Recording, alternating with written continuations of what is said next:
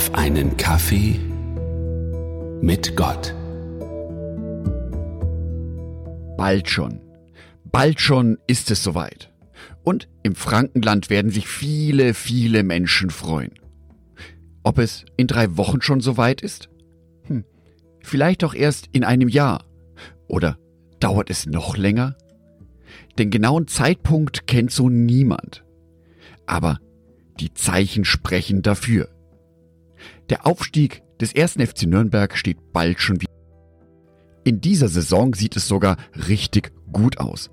Auch wenn der Club das gestrige Spiel verloren hat. Aber ob der Aufstieg in dieser Saison klappt, in der nächsten Saison oder in der Saison darauf oder überhaupt, hm, das steht noch nicht fest. Der Zeitpunkt ist einfach nur unbekannt. Zeitlich unbekannt ist auch, wann Jesus Christus wiederkommen wird.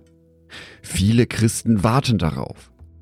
Manche von ihnen beschäftigen sich intensiv mit dem Zeitgeschehen und suchen in der Bibel nach entsprechenden Prophetien, die darauf einen Hinweis geben können, wann Jesus genau wiederkommt. Wenn ich die Nachrichten so verfolge, was auf der Welt alles passiert, dann kann ich nur sagen, es wird auch höchste Zeit, dass Jesus wiederkommt. Dass die Liebe in vielen Menschen erkalten wird und sie statt einem fleischernen ein steinernes Herz haben, das beobachte ich leider an immer mehr Stellen. Wir hören von Katastrophen auf der Welt, von Hungersnöten, der Pandemie, ja sogar von Kriegen. Alles Anzeichen darauf, dass Jesus bald wiederkommen wird. Nur, wann ist dieses bald genau? Welches Datum steht hinter dem bald? Was sagt Jesus dazu? Matthäus Evangelium Kapitel 24 Vers 36 Niemand, niemand kennt den Tag oder die Stunde, in der diese Dinge geschehen werden. Nicht einmal die Engel im Himmel und auch nicht der Sohn. Nur der Vater weiß es. Tja, ein Datum brauche ich so ja wohl nicht zu berechnen, wenn niemand dieses Datum kennt. Niemand kennt den Tag oder die Stunde, an dem Jesus wiederkommt, nicht einmal er selber. Als Christen warten wir also auf die Wiederkunft von Jesus. Und nicht mal er selber weiß, wann der konkrete Zeitpunkt tatsächlich ist. Umso weniger können wir Menschen es wissen. Und ganz ehrlich, das kann ganz schön zermürbend sein. Auf ein Ereignis zu warten, so schön es auch ist, von dem man aber nicht weiß, wie lange es noch dauert. Ob es morgen ist, in einem Jahr, in zehn Jahren, in hundert Jahren oder irgendwann anders. In der Bibel lesen wir bereits von der paradiesischen Existenz, die Gott für uns vorgesehen hat. Dort werden wir dann endlich das Leben leben können, für das wir geschaffen wurden.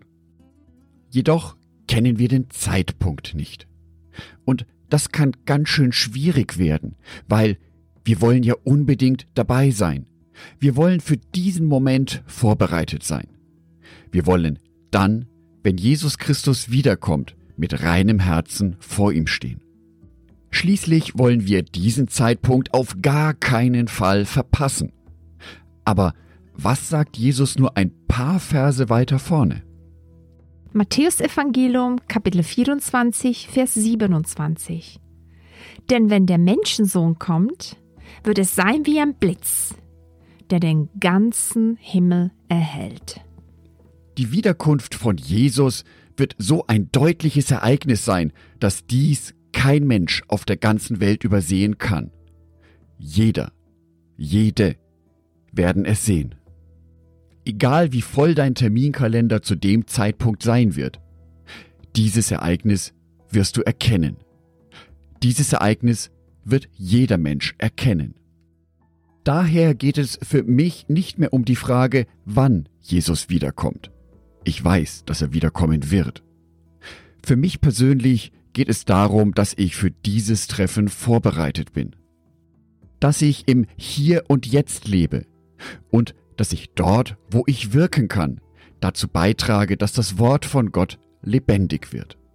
Von daher finde ich es gut, dass mich die Bibel und Gott nicht dazu animieren, ein konkretes Datum zu suchen. sondern sie animieren mich dazu, mit Jesus, mit Gott in eine lebendige Beziehung zu treten und sein Wort hier lebendig zu machen. Ich wünsche dir Geduld. Die Geduld, auf die Wiederkunft Jesus warten zu können. Ich wünsche dir Vertrauen in Jesus, dass du darauf vertraust, dass er tatsächlich wiederkommen wird.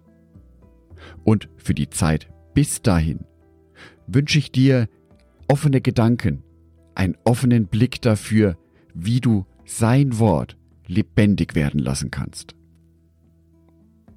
Angedacht von Jörg Martin Donat, Bibeltexte eingelesen von meiner lieben Frau Sonitschka.